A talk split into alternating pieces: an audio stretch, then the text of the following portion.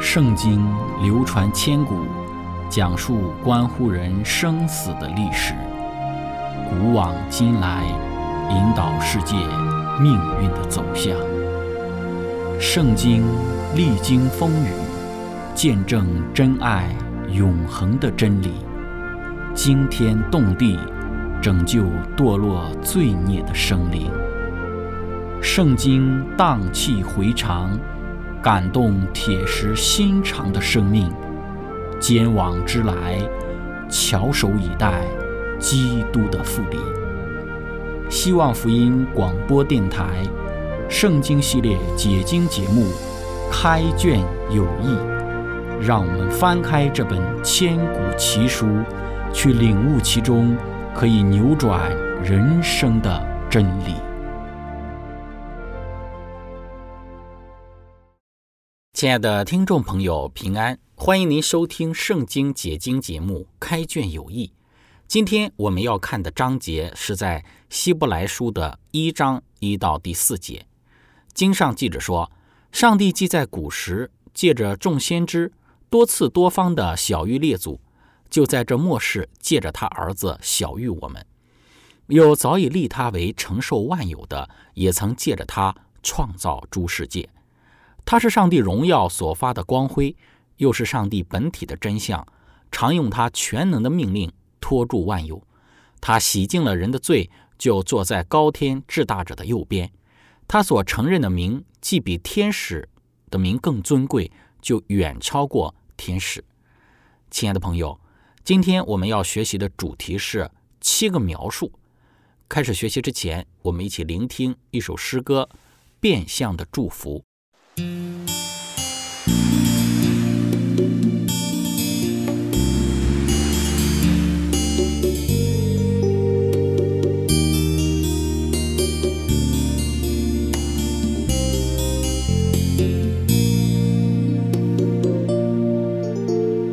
落在苦难中，主旨意要接近你我。然试探多，没有一样不能胜过。困苦与失败，更能感觉主的同在。逼迫与失恋，唯有忍耐能彰显主爱。神容许那汹涌的波涛漫过你心最深处，为叫你我在你境中更坚强稳固。人生中一连串的患难，实在是变相的祝福。只要顺服，坚信靠主，圣洁的生命必流露。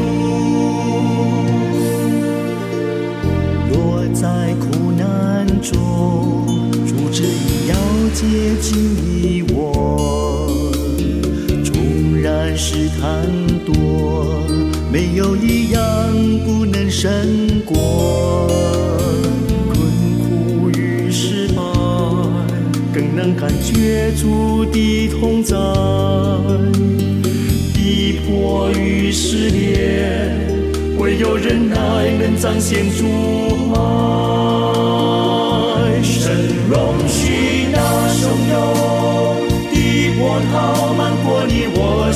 最深处，为叫你我在你境中更坚强稳固。人生中一连串的患难，实在是变相的祝福。只要顺服，坚信靠主，圣洁的生命必流露。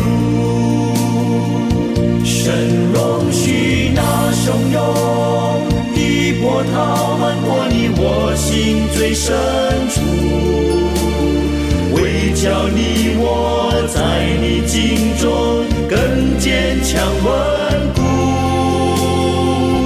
人生中一连串的患难实在是变相的祝福。只要顺服，艰辛靠主，圣洁的生命必流露。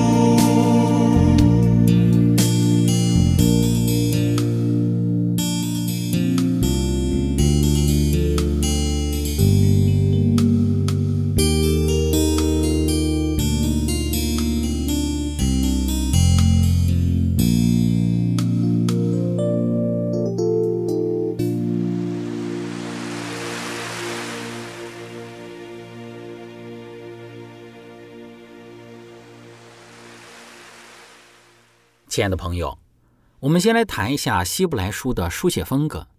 希伯来书的书写风格的确与其他书信的写作风格不同，因为当我们读一个人的作品的时候，我们基本上能够看出是出自哪一个作者。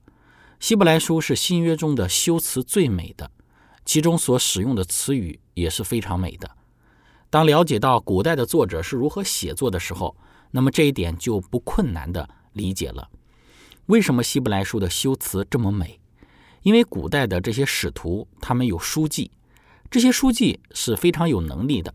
有一些的书记是将作者的意思逐字的写出来，但是同时也有一些是作者吩咐书记将自己的意思用他的文字表达出来。这是两种的极端，因此通常作者吩咐书记写出来的，都会影响到作者的作品的风格。很有可能的就是如此。希伯来书的内容的风格比起其他保罗的书信来得更加的优美，但是其中的思想确实是保罗的。还有另外一点，保罗大部分的经历都是与他的同工一起的。保罗不是一个人的经历。我们看罗马书一章第一节，耶稣基督的仆人保罗奉召为使徒，特派传上帝的福音。好像这里说到保罗是唯一的作者。但是在罗马书十六章二十二节讲到，我这代笔写信的德丢，在主里面问你们安。德丢也是罗马书的作者。哥林多前书一章第一节讲到，奉上帝旨意蒙召做耶稣基督使徒的保罗，同兄弟索提尼，索提尼也是哥林多前书的作者。哥林多后书一章第一节。奉上帝旨意做基督耶稣使徒的保罗和兄弟提摩太写信给在哥林多上帝的教会，并雅该亚变处的众圣徒。提摩太在这里呢，也是哥林多后书的共同的作者。加拉太书一章一到第二节，做使徒的保罗和一切与我同在的众弟兄写信给加拉太的各教会，有其他很多的人与保罗在一起。写了加拉太书，以弗所书一章第一节，奉上帝旨意做基督耶稣使徒的保罗写信给在以弗所的圣徒，就是在基督耶稣里有忠心的人。菲利比书一章一到第二节，基督耶稣的仆人保罗和提摩太写信给凡住在腓利比，在耶稣基督里的众圣徒和诸位监督、诸位执事。提摩太与保罗一起写了《腓利比书》。哥罗西书一章一到第二节，奉上帝旨意做基督耶稣使徒的保罗和兄弟提摩太写信给哥罗西的圣徒，在基督里有忠心的弟兄。保罗和提摩太一起写了《哥罗西书》，所以大部分的保罗的书信都是与其他人一起写的。所以很难了解保罗的写作风格是怎样的，因为保罗和其他不同的人写这些的书信，因此不能够因为写作风格的原因来去拒绝希伯来书的作者就是保罗，因为不能够确定保罗的写作风格到底是怎样子的。有一本书写到了书记影响了书的风格，也有一些其他的学者说到希伯来书的作者是使徒保罗所写。保罗过世之后，保罗的学生去收集保罗的书信，但是现在一些学者就说到，这并非是收集书信的方法，因为作者会自己保存一份的抄本，在寄出每一封书信之前，他们会自己保存一份，这些会变成合集在一起的书信，所以最有可能的是保罗自己有收集所书写成的这些的书信。今天我们得到这些书信是保罗他自己收集的。有一个期刊之中说到，不大可能希伯来书被加入到保罗的书信里面。第一个原因就是希腊文比保罗其他的书信来得好。第二就是希伯来书没有宣称是保罗他所写的。第三，希伯来书又独特的一个特征，如果不是保罗写的，古人不会把希伯来书加入到保罗书信里面，因为一开始希伯来书就在保罗的书信里面。最有可能的是，保罗有一份收集在一起的备份的书信。保罗死后，将这一份收集好的书信就拿出来。之前写信的时候与现今不同，现在写信是很个人的。我们有证据了解到，以前写信的时候是将所写的信读给很多的人听，是非常社群性的。腓利门书不是只写给腓利门的，因为保罗写信给腓利门，但是保罗要求腓利门将信读给所有的人听。腓利门书一到第二节。为基督耶稣被囚的保罗，同兄弟提摩太写信给我们所亲爱的同工菲利门和妹子亚菲亚，并与我们同当兵的亚基布以及在你家的教会。不单单写给菲利门，也包括菲利门以及在他家的教会。亲爱的朋友，接下来我们要来分享的是希伯来书一章一到四节对耶稣的这七个描述。在这段经文之中，对耶稣的七个描述分别是。耶稣他是那承受万有的，他创造诸世界，他是上帝荣耀所发的光辉，他是上帝本体的真相，他用他全能的命令托住万有，他洗净人的罪，他坐在高天至大者的右边。那么第一个描述是耶稣他是承受万有的，怎么说呢？诗篇二篇第八节讲到说：“你求我，我就将列国赐你为基业，将地级赐你为田产。”耶稣身为米赛亚，米赛亚就是为承受列国的，整个全地都归于耶稣。耶稣身为米赛亚的身份，还有谁是承受万有的吗？就是亚当。上帝创造世界，将整个世界都交给亚当，让亚当掌管地球。耶稣是承受万有者，耶稣是坐在至高者右边而承受的。耶稣说过，《马太福音》二十八章十八到二十一节。天上地下所有的权柄都赐给了他。我们多一点的解释，为什么说耶稣是上帝的儿子？那么在接下来的内容是我们要说的。但是在这之前，我们要来看一下耶稣的特性。第二个描述，耶稣他是创造万有的。在圣经中说到，只有上帝才能够创造。希伯来书一章第二节说到，上帝借着耶稣创造了世界。什么意思呢？什么是借着他创造了世界？所以可以说是耶稣与天父合作，不代表着耶稣他是次等的，因为在希伯来书也说到，借着父，借着上帝创造了世界。希伯来书一章第三节说到，借着耶稣世界被造，借着上帝万有被造。可以看到，耶稣和上帝这里是相等的。一章第二节说，借着耶稣创造世界。一章第三节说。上帝创造了世界，所以天赋与耶稣也是同等的。希伯来书一章十到十一节说：“主啊，你起初立了地的根基，天也是你手所造，天地都要毁灭，你却要长存。”这里也可以看到耶稣创造了天地。这段经文是摘录自旧约诗篇的一百零二篇二十五到二十六节：“你起初立了地的根基。”天也是你手所造，天地都要灭没，你却要长存。就也讲到亚威上帝，新约用在了耶稣基督的身上，所以耶稣是与上帝是平等的，是一样的。希伯来说二章第十节，原来那位万物所属、为万物所本的，要领许多的儿子进荣耀里去，使救恩的元帅因受苦得以完全，本是何宜？这里讲到了上帝。要领许多的儿子进荣耀里去，所以在圣经里面，上帝是创造主，耶稣是创造主，是借着耶稣基督被造的，可是也是借着天赋上帝造的。这里也强调了特征的平等性。复说形式的诸世界，很可能指的是基督在不定的时间内使之存在的事物的整个系统。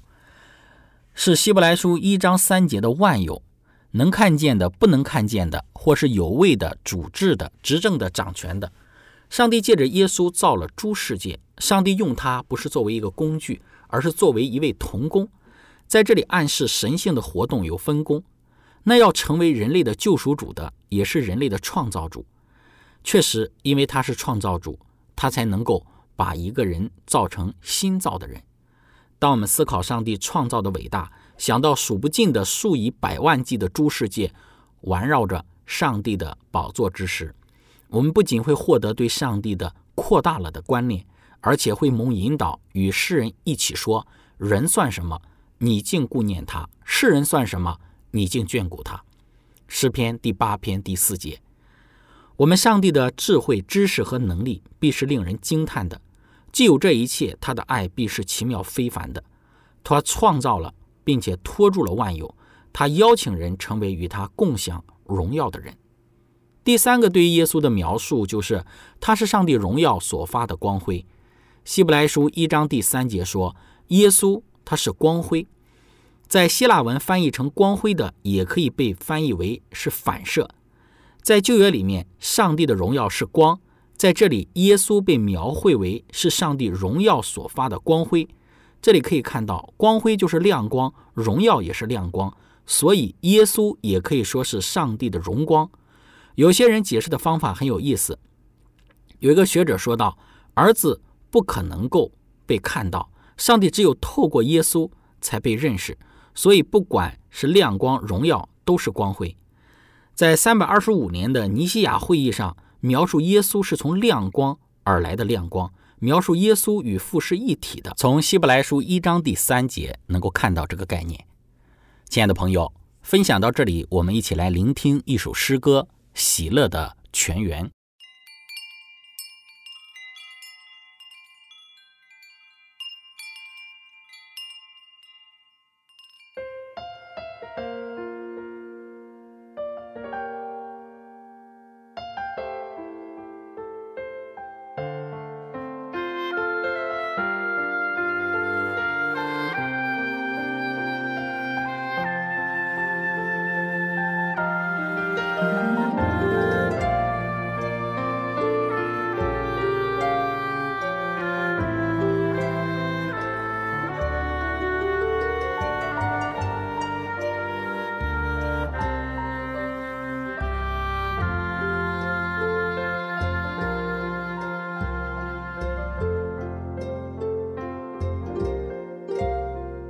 上演。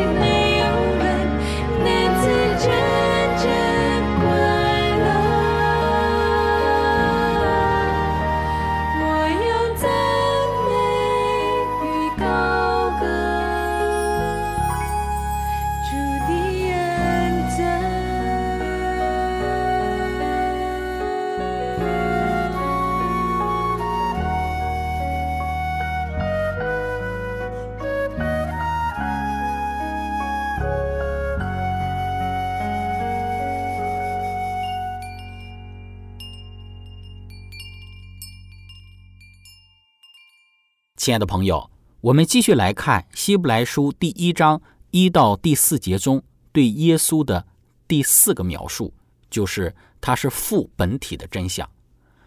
一章第三节说，耶稣是父本体的真相，意思是说到一个印记留下来的一个印记。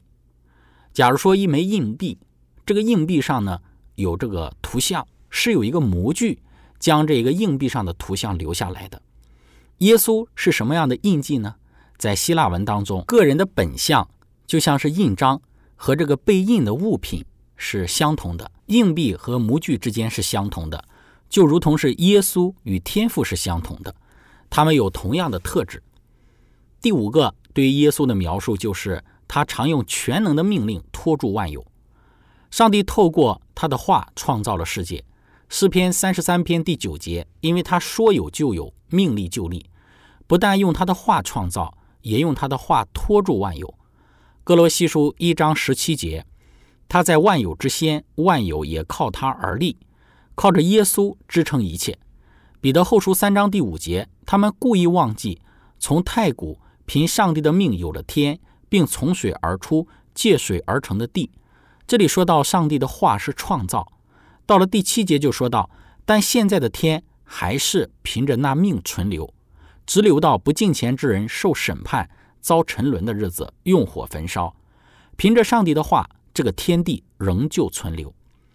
第六个描述就是耶稣是使人的罪得蒙洁净的。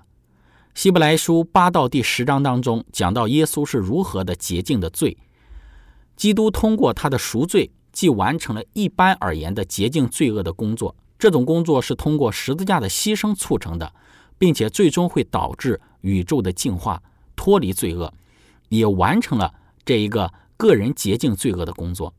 后一种工作也是由十字架促成的，并且仍在进行之中，不会停止，直到最后一个生灵得救。在十字架上，基督完成了他作为祭品和牺牲的工作，他流了自己的血，因而开了一个泉源，洗除罪恶与污秽。但是他作为代求者的工作却仍在继续。他在父面前是我们的中保。基督战胜了每一个试探，虽然世人的这个罪都放在了他的身上，但是他自己的灵魂是清白、没有瑕疵的。他击退了每一个邪恶的暗示，撒旦在他身上从来没有获得任何的立足点。他向基督发起了一千次的攻击，但没有一次是成功的。第七个描述就是耶稣的名比天使更好。有三种的情况来去描述这个经文。第一种情况，有些人说是承受的名是儿子。希伯来书一章五到第十节所提到的是儿子的名字。但是第二种情况，就有些学者认为说这里提到的是耶稣是儿子，但又承认了儿子，这很奇怪。所以有人建议说，耶稣承受的名字是雅威。腓立比书二章十到十一节，叫一切在天上的、地上的和地底下的，因耶稣的名，无不屈膝，无不口称耶稣基督为主，使荣耀归于父上帝。这里的主就是雅威。还有学者的第三种的说法，就是名是指名誉，承受了名誉。所以说到耶稣得到更尊贵的名的时候，有些学者就解释说。耶稣得到了比天使更好、更高的尊荣和名声。对我们来说，第三种的解释是指耶稣更加尊贵的名、更好的名声是一个好的解释。亲爱的朋友，今天我们的分享就到这里。最后，如果您想要与我们有更多的互动，欢迎您写电子邮件给我们。我们的电子邮件的地址是 z h i c h e n g at v o h c 点 c n。感谢您，愿上帝赐福您。我们下次节目再见。